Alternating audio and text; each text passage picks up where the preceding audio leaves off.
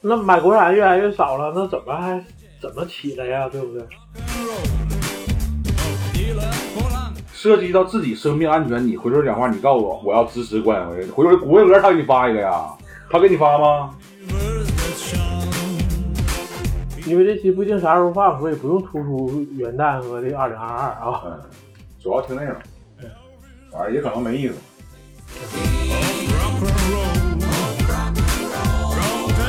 赤电台，生活就得挂点彩。大家好，这里是赤电台，我是程小条。哎，我烟圈儿，今天我来到烟圈儿家里，然后小酌一下，嗯，小酌，来喝一口来。啊，这酒不错，但是不说名字，怕打广告啊。主要是不给钱。啊，对。刚才我和烟圈在这聊，因为我们今天晚上吃的是烤鸡肉串儿，是吧？嗯，鸡腿，然后感觉特别有那个日式的风味儿，嗯，就是这个很多这些啊、日本这些上班族啊，在这个下班之后都会到这个居酒屋，然后点上两串鸡肉串，然后嗯、喝上一壶还是怎么的，那个清酒还是什么应该是，要不就是应该是，嗯，他们给咱喝啤酒，那一一扎杯，啊，扎啤杯是吗？但是我不知道喝的是瓶儿呢还是扎啤，谁知道他们怎么论的，咱没去。然后这个只要是主要是这个两串就在那儿一直喝喝了好久，但是可能最后还是两串儿，最后还是两串儿，然后酒还是一杯，酒还是一杯，就是待的时间长。从下班一直做到半夜两三点钟回家，嗯，根儿嘎的。我当时去那个台湾的时候，就感觉这个台湾的这些年轻人这个风气就跟东北的这个年轻人特别不一样。嗯，怎么不一样呢？你看，像东北咱们是不是都那个聚会几个三五个朋友聚在一起，是不是都撸串儿啊、烧烤啊、火锅啊这种，对吧？对呀、饭桌局吧。反正不管吃啥，肯定得喝喝酒，对吧？对。然后我去台湾的时候，那些台湾的年轻人非常流行在这个，我也说不好那是什么地方。如果换算成大陆的地方，就相当于是，嗯，奶茶店，或者是嗯冷饮店之类这样的一个地方。就是像那个有点像那，想想沈阳那个什么了，沈阳叫碰碰凉，碰碰凉不是沈阳现在不也开挺多店吗？避风塘。避风塘那属，哎哎，应该是吧？这外地人听不懂，不知道这些店是什么意思。就是这个店基本只卖饮料，啊、不卖酒，卖奶茶、柠檬茶呀，各种各种饮料。然后每一桌基本都是三五个朋友，男男女女都有，然后在那儿聊得特别开心。我也我也不知道在那儿聊什么。然后他们的这个社交模式主要就是这种几个朋友在一起喝饮料，在这种聊天儿。是不是便宜啊？那你要是说说那时候比较适合年轻人消费啊。不是，那你要一杯奶茶跟喝酒比，那肯定是便宜啊。对呀、我感觉，我感觉那边人，他的社交方式跟北方人应该是不一样的，嗯应该是有区别。嗯，那他们那种腼腆型的不适合咱们的豪爽，因为讲话呢，那个叫是人生看淡，不服就干，这玩意儿就是高兴了就喝，不喝不高兴就回家，尤其是北方人是吧？这没有必要在奶茶店里你侬我侬，这个玩意儿有点太做太做作。而且还是男生女生都有，然后都是二十来岁左右，在一起聊可开心了，咱也不知道聊是什么。然后奶茶店门口一排全是摩托车，然后以踏板居多，然后偶尔也有一些仿赛。台湾好像是本身它也不限机车吧，它不像咱们中国中大陆这边不是不是那个不让骑摩托，尤其是咱们这边北方。其实到现在我才知道，辽宁这么多城市，辽宁省啊，嗯，这么多城市，只有三个城市禁摩：啊哪？沈阳、大连、锦州。哎，锦州为什么禁摩呢？锦州，它禁摩也只是那一小块区域，不是全市禁摩。啊，而沈阳是整个三环内全禁摩。大连我不太了解，禁摩我感我可以理解，这毕竟省会城市嘛。你说那讲话，那主干道城市主干道上、小道上天天摩的呜呜呜呜，那太危险。骑车的不安全，过路的也不安全。他禁摩可以理解。那重庆、西安都是可以骑随便骑摩托。重庆、西安，你得和你得看人地形，人家是山城啊，汽车说实话它也不方便。西安特别平，重庆还行，重庆是山城。西安，西安就是风场大嘛。聊聊又聊到我们喜欢的摩托车。嗯，你是故意的。我当时第一次接触摩托车的时候是我小学，当时是坐我叔叔的摩托车后边。嗯啊，我我就我就有一个，也是幺二五。当时吧，可能是没有什么安全意识，连我叔叔他本人都不戴安全帽，更不可能给我戴了。然后我在后边一坐，我就感觉哎我骑骑的特别快，我就感觉我特别有安全感。是吗？那不是应该感觉特刺激得爽吗？不是我感觉像风一样自由吗？不是应该？是，但是我感觉我不一定什么时候就撞在哪儿，我就怕死，你知道吗？哎，那你想太多了。然后我感觉我这太不安全了，我就感觉我这辈子都不可能跟摩托车有什么关系。嗯，万万没想到啊！但是我在台湾的时候，我想租汽车，但是我没有国际驾照，我只能租电动车。但是有的城市电动车是电瓶车呀？电瓶车，电瓶车电两个轮的，两个轮的啊，电瓶汽车电两个轮的电动车啊啊，电驴子啊，对对对。然后当时有的城市是能租到这个电动车的，但是有的城市就租不着电动车，只有摩托车。当时我就租了一个踏板儿，他问我有没有驾照，我说我大陆的大陆啊，驾照我对我我我有大陆驾照。他说啊，那你那你肯定能能能骑。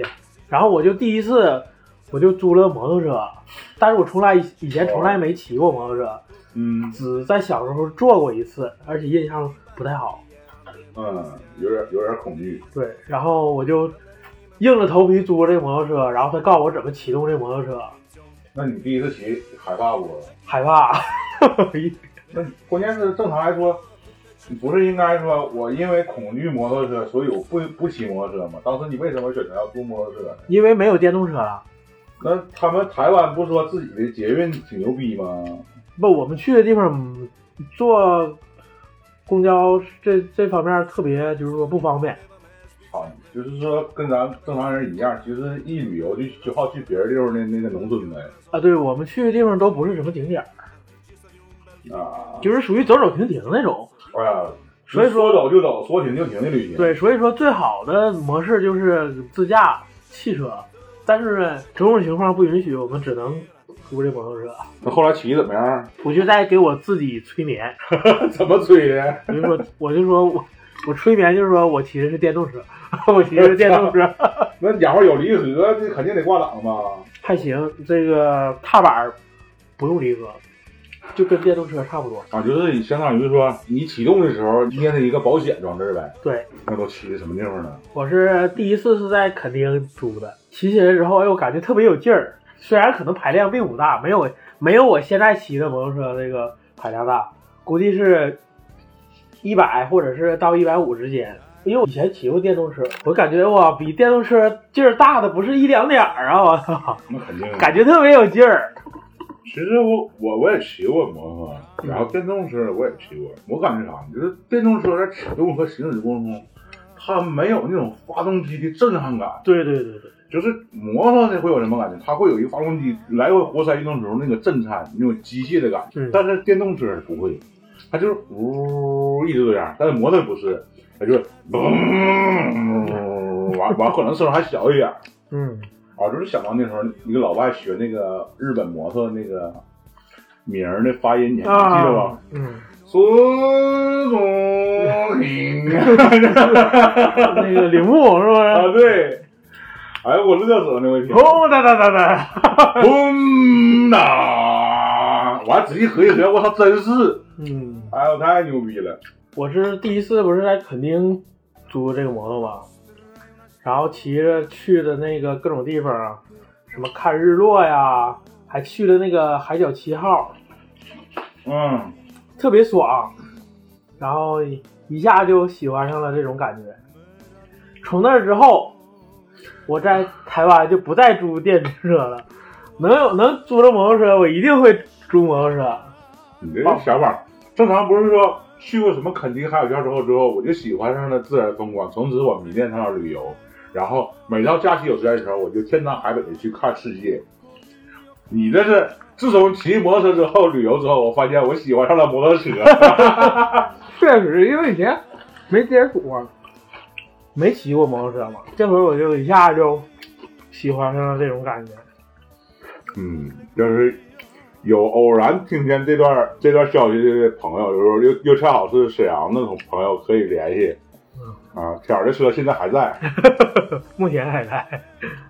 对，等到天气好的时候，大家一起出来约。嗯，说起这个骑车这个时节，正常摩托车是十三年报废，为啥这么短啊？不知道啊，可能是它的发动机有寿命限制啊。并不是十三年，可能才刚到这个摩托车巅峰的时候，有可能还没到巅峰是。国内是十三年，还是说全世界都是十三？大陆十三年，啊啊！大陆那咱就不研究了。然后江苏省是十一年。啊，像我如此小众的广播，不适合讨论敏感话题，要不然就更惨了。嗯，然后人家南方的小伙伴儿，这十年十三年可以骑满，要是北方要是买要是买新车的话，就得不是快到时候就得卖是吗？就卖到南方去了。就是说不是，就是说南方的小伙伴儿可以一年四季全骑，所以这十三年可以骑满，骑满十每年骑满十二个月。啊，你说北方冬天还不好骑，对，尤其尤其北方，尤其东北，基本是十月份开始，十月份一直到三月份都这基本半年都骑不了。所以说，虽然是十三年，但实际可能才满打满算才骑了，也就能骑了六年或者六年半。你冬天也可以骑啊。你穿大棉猴，你看外面套个军大衣，上边上边套个大棉帽子，大口闷子就干呗。很难，那都是战士啊。你又想帅又想屌，那你还还还怕冷，那那没办法。其实正常我感觉十年不是，那你让南方小伙伴儿零下三四十度来北方来东北骑摩托车，他也骑不了啊，对不对？咱跟人说我是南方，所以说嘛，这其实这其实就是北方车友和南方车友的差距。所以说，南南方车友的那个报废年限是十三年，东北的报废年限是六年只是因天气原因提前报废的，啊，就骑骑的时间嘛。它使用年限。对然后国内也一直在呼吁要取消报废这个事儿，就跟汽车一样。汽车它现在也也取，不也相当于相当于取消，但是对年检更频繁了。那也行，那咱也认。就是说，如果摩托车像汽车一样，只是增加就是检车的频率，那咱们也认。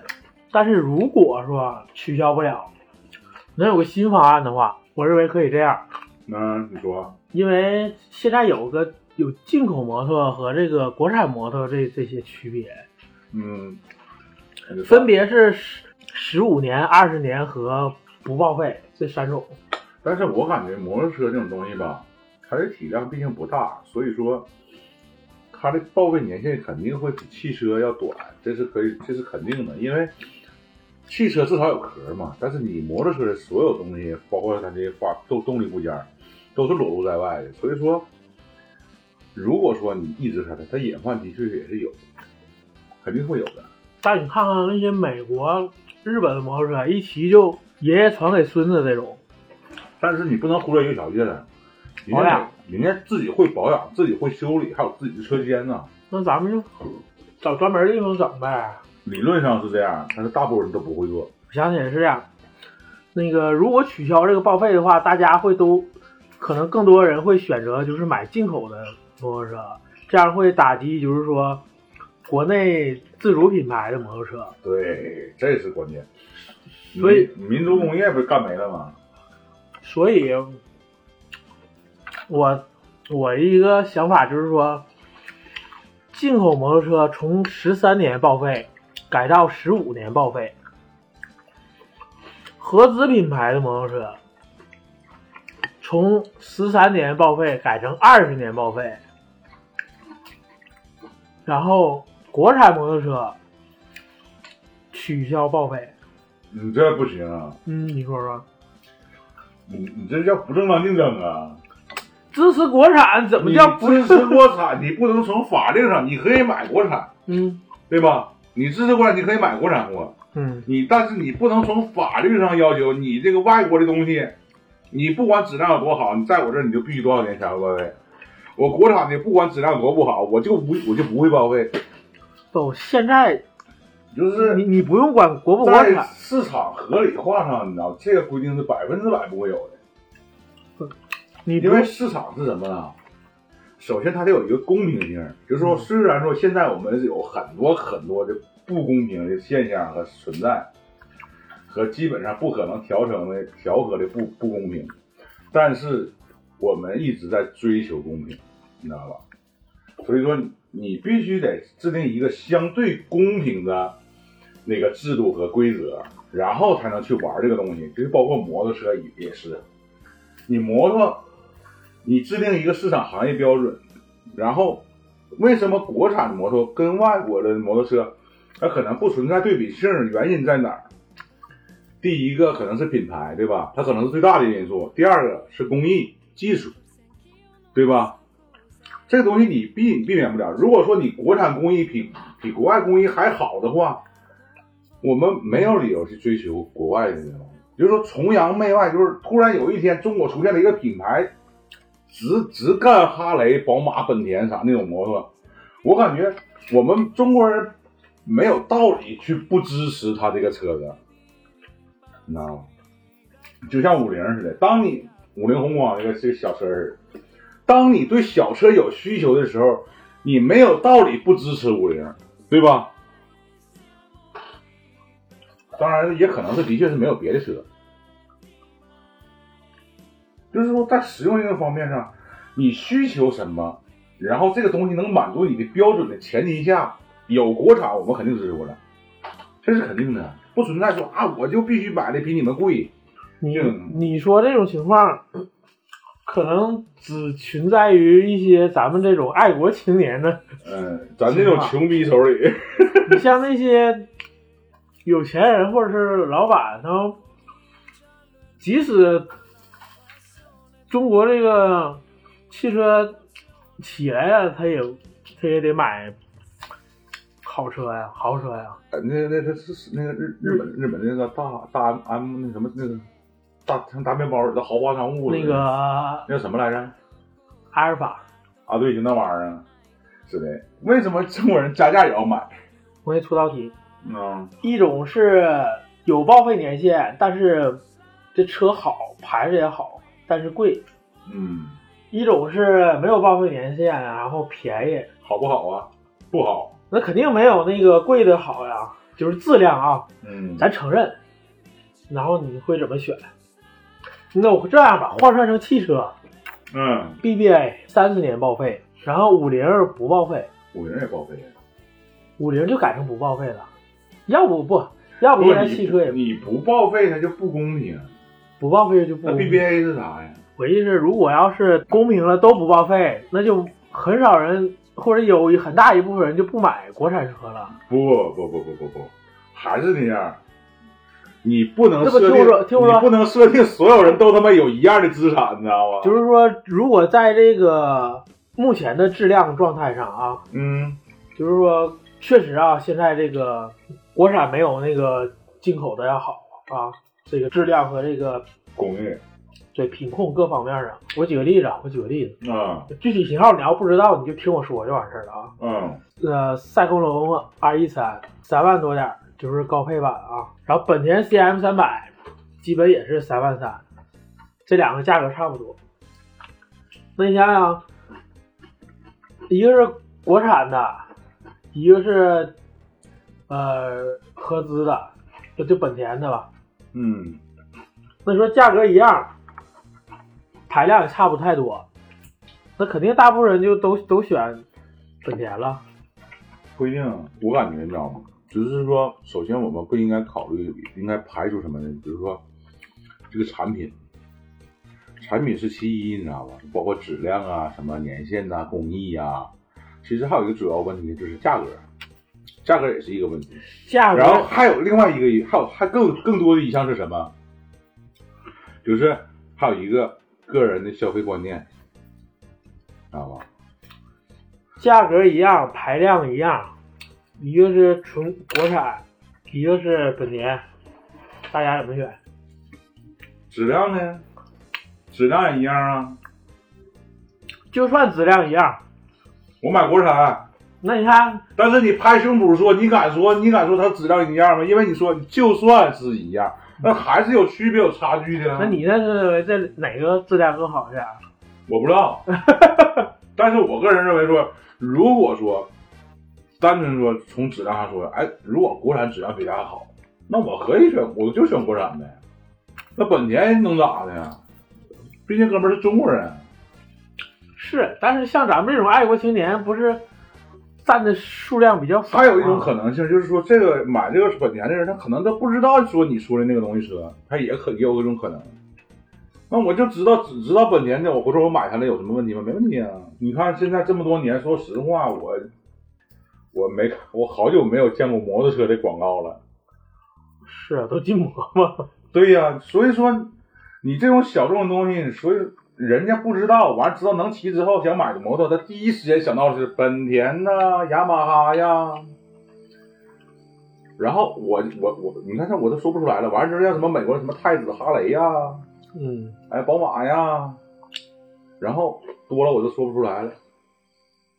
嗯，你这所以说就是人家人家对于新鲜之物事物的接受度和接触面儿，哎，新鲜知识，哎，你你得不到这个相应的讯息，也可能会导致你认为说，就是说品对于品牌价值的理解，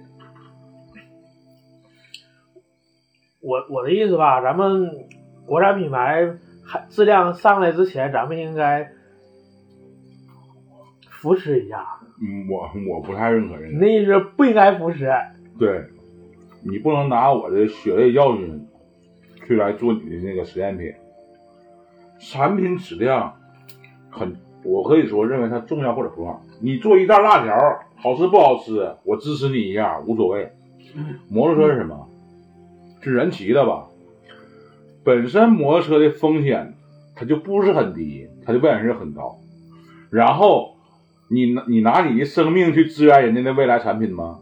到时候你出事了，是保险公司赔你，还是摩托车厂赔你啊？最主要是谁赔无所谓，你人没了呀。所以说，它是它这个产品质量是很重要的东西。那那那你会选哪个呀？我听你这么说，你的意思会选进口的？我会。选质量更好的，那现在确实是，呃，合资品牌或者是进口品牌质量更好，对，那就是说你也不会买国产。如果同等价格下，对，我不是不支持国产，是因为我不想拿自己的小命儿去开这种玩笑。那买国产越来越少了，那怎么还怎么起来呀？对不对？你开啊？啊？你去开个摩托车厂就完事儿了吗？那我要开不起中国就完，摩托车就完了呗？中国就不需要摩托车？那你这不是你那个你你看呗，全国范围内这这这种，咱就说咱县本地，它限摩，它禁摩，它不发执照，不下，不发那个牌照。他问题是为啥呀？他，因为是啥呀？他不就其实国家是在从整体上，他不希望你骑这种东西吗？或者是当地政府不希望你骑这种东西吗？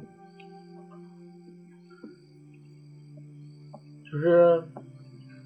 嗯，那你的回答并解决不了这个问题。对呀，你现在问题就是，你想买国产摩托。然后还感觉到国产摩托跟国跟那个，我我我我感觉你的意思什么意思？就是说我拿我的产品劣势产品去跟你优势产品竞争，你你就应该给我这个劣势产品放宽条件，也不是劣质，就是说就是低质低质产品。也不是低，就是说品控稍微差一点。你知道吗？就是我不我不知道国外到底怎么算，但是我个人理解啊，就是说品质这种东西是什么呢？就假设啊，我说一个东西，比如说合格与不合格之间，它俩之间是其实应该是没有差距的。是吧？对，就是合格就是合格，不合格就是不合格。品质一般跟不合格有区别吗？有点儿啊，还是有点儿，还是没有？那肯定是有区别啊！一个跟不合格有区别，不合格也能用，不是我那意思说，品质一般，至少是合格。品质一般跟合格还不一样，你知道吗？如果说按照正常严格来说，合格品就是合格品，品质一般就是说它不良。那那我说的品质一般是在合格品的 合格品的基础上。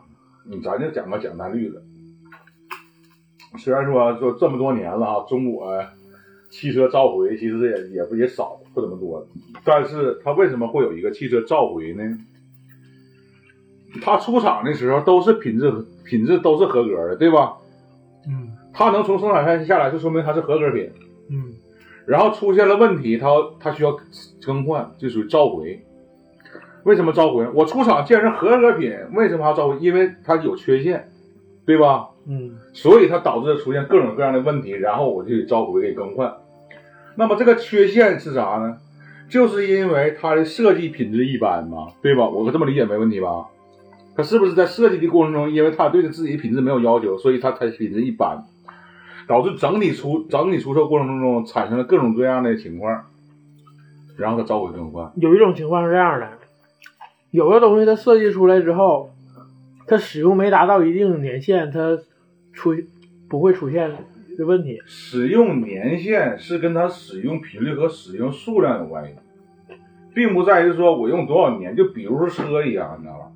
就是说我的发动机五百万公里不会出问题，三十万公里不会出问题，是不是说他把这个发动机打开运行三十年，而是通过比如说他计算出一个公里数，我运行多少万公里的时候，它之内它绝对不会出问题，是这么个意思。就是说，这就是一个品质控制。就是说，我的发动机生产出来之后，我会拿我的样品发动机或者是做出来一架发动机拿去测试，然后让它不停的运转，不停的运转，不停的运转，运转一年、两年、三年、四年。就现在好像好像国产车哪家来着？我记得是它不也是运行发动机一直在转吗？呃，长好像是长安，我说长安还哪，它不就是一直在做这个东西吗？这叫什么？这就是他对自己品质的控制，叫品控。那么回头反过来，中国说，你说这小小厂，他品控一般，他做没做过这种东西？他还是让他的客户去开十年、二十年，然后给他一个回馈，给他一个反馈，说啊，你这个东西什么什么什么，多少年之后出什么问题？理论上是可以支持的，但是实际上我我是不支持的，因为啥？这是你他妈应该自己做的。你把这个产品发售出来之后，你应该知道你这个东西到底能开多长时间，开多用多少久，到什么问题出，到什么时候出问题，你要告诉消费者，这是他自己应该做的，并不是说我差你你你开了一个厂，然后你卖摩托，我喜欢摩托，那我就买你家摩托，不管你家摩托好还是不好，品质一般还是怎么样，我就要支持你，那我直接汇你钱好不好？我买你车干嘛？玩命啊！我知道你的观点就是只买好的、安全的。他不能控制自己的品质，就哪怕是我亲爸开的，我也不要。那我明白了，你这是，嗯、就是说质量低，安全低。钉是钉，铆是铆，对。不管你是哪儿的，对，有些时候有些事情咱们不能拿情怀说话，你知道吗？嗯，因为它设计的不是一个单纯情怀问题，就是就是，你的意思就是这是个原则问题，安全问题。涉及到自己生命安全，你回头讲话，你告诉我我要支持关伟，回头谷歌鹅他给你发一个呀，他给你发吗？就是不管你是进进口合资还是国产，必须得就是说质量高的，质量一定要好。首先就是想说，它的确是一个危险的运动，你知道吗？那我再举个例子，你看现在有那些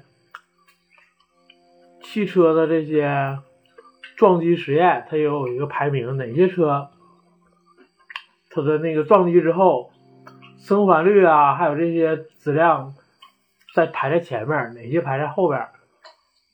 那对于这些，那你说？排在后边的，就也有很多人买啊，对不对？其实我为啥说摩托汽车的排量反而不是特别主要？其实说实话，你知道，开车出事故的，除非是被那些二逼给怼死的。嗯，正常来说，如果说你有安全意识的话，没人愿意会把自己车开到一百五的。对吧？